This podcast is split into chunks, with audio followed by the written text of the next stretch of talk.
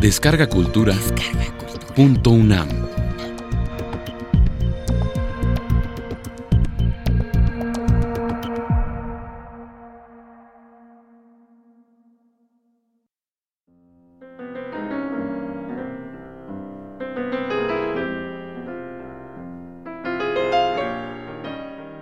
Y el gallo cantó.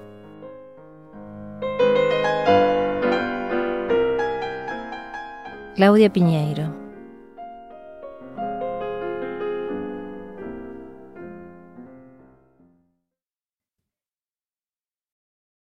El gallo cantó en su gallinero.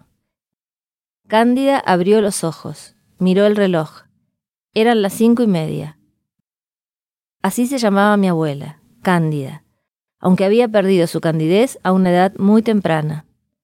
Su marido, mi abuelo, dormía junto a ella, a él no lo despertaban el gallo ni la luz que se filtraba entre los paños de la cortina del comedor. Cándida no se levantó aún.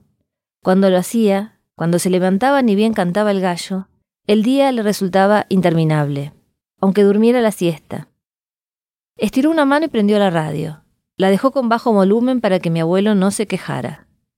A las seis ya se levantaría y prepararía el mate, para los dos para ella y Adolfo, mi abuelo.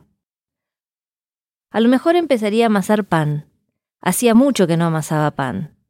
No estaba atenta, pero en algún momento escuchó que el locutor de la radio decía El alejamiento de María Estela Martínez de Perón como presidenta de la Nación. Entonces prestó atención, estiró la mano y subió un poco el volumen. En las próximas horas asumiría el poder una junta de comandantes generales, se inclinó para decirle a su marido, mi abuelo, pero él dormía tan profundo y roncaba con tanto énfasis que no le pareció conveniente despertarlo. Se incorporó sobre el respaldo de la cama, acomodó su almohada. El locutor dijo que transmitirían nuevamente los comunicados emitidos hasta el momento. Y a continuación ella escuchó la música de la cadena nacional y luego, Comunicado número uno. Se comunica a la población que a partir de la fecha el país se encuentra bajo el control operacional de la Junta de Comandantes Generales de las Fuerzas Armadas.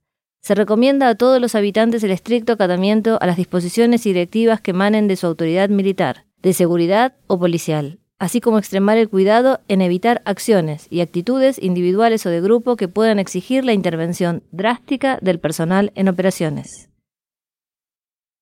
No estaba segura de entender bien, pero si era lo que creía, la noticia no le sorprendió. Todos sabían que iba a suceder tarde o temprano, que los días de Isabelita estaban contados. El mismo día anterior lo comentaban en el almacén. Se levantó y fue al baño. Cuando regresó escuchó. Queda prohibida la navegación de buques, embarcaciones deportivas, de pasajeros o cualquier otro tipo por los ríos navegables argentinos. En el cajón de la cómoda buscó la venda para comprimir sus varices y la enrolló sobre la pantorrilla derecha. Se sacó el camisón y se vistió. Se peinó.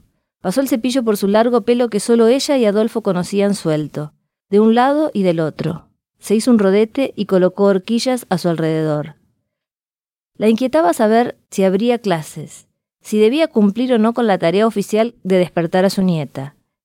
Eso la preocupaba, si tendría que despertarme, Subió el volumen de la radio y fue a la cocina. Si el abuelo, mi abuelo, se despertaba, mala suerte. Al fin y al cabo, ella tenía que saber. Puso el agua sobre el fuego. Se comunica a la población de la nación que a partir de este momento y hasta nuevo aviso se declara asueto administrativo y educacional en los niveles primarios, secundarios y terciarios en todo el territorio de la nación.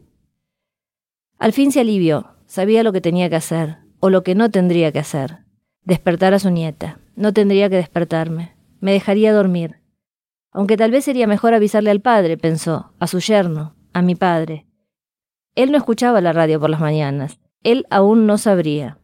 Y si ella no atravesaba el patio, pasaba frente a su ventana como si él no estuviera, y golpeaba la persiana de su nieta como cada día, si no golpeaba mi ventana, su yerno, mi padre, se asombraría.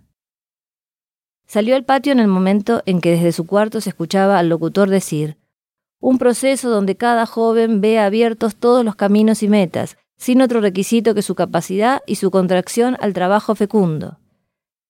Y a mi abuelo, ¿por qué pusiste la radio tan fuerte, mujer? Cándida pasó por el hueco de la ligustrina, entró a mi patio, se paró frente a la ventana de la cocina, miró a mi padre. Cuando él la miró, ella le hizo un gesto ambiguo, poco claro, pero que intentaba decir, tengo que hablarle. Señaló con la mano la puerta del costado y dijo, ábrame, marcando los labios, aunque él no pudiera escucharla. Mi padre se levantó y le abrió. La chica no tiene clases, dijo ella, y no habría dicho nada más si él no le hubiera preguntado.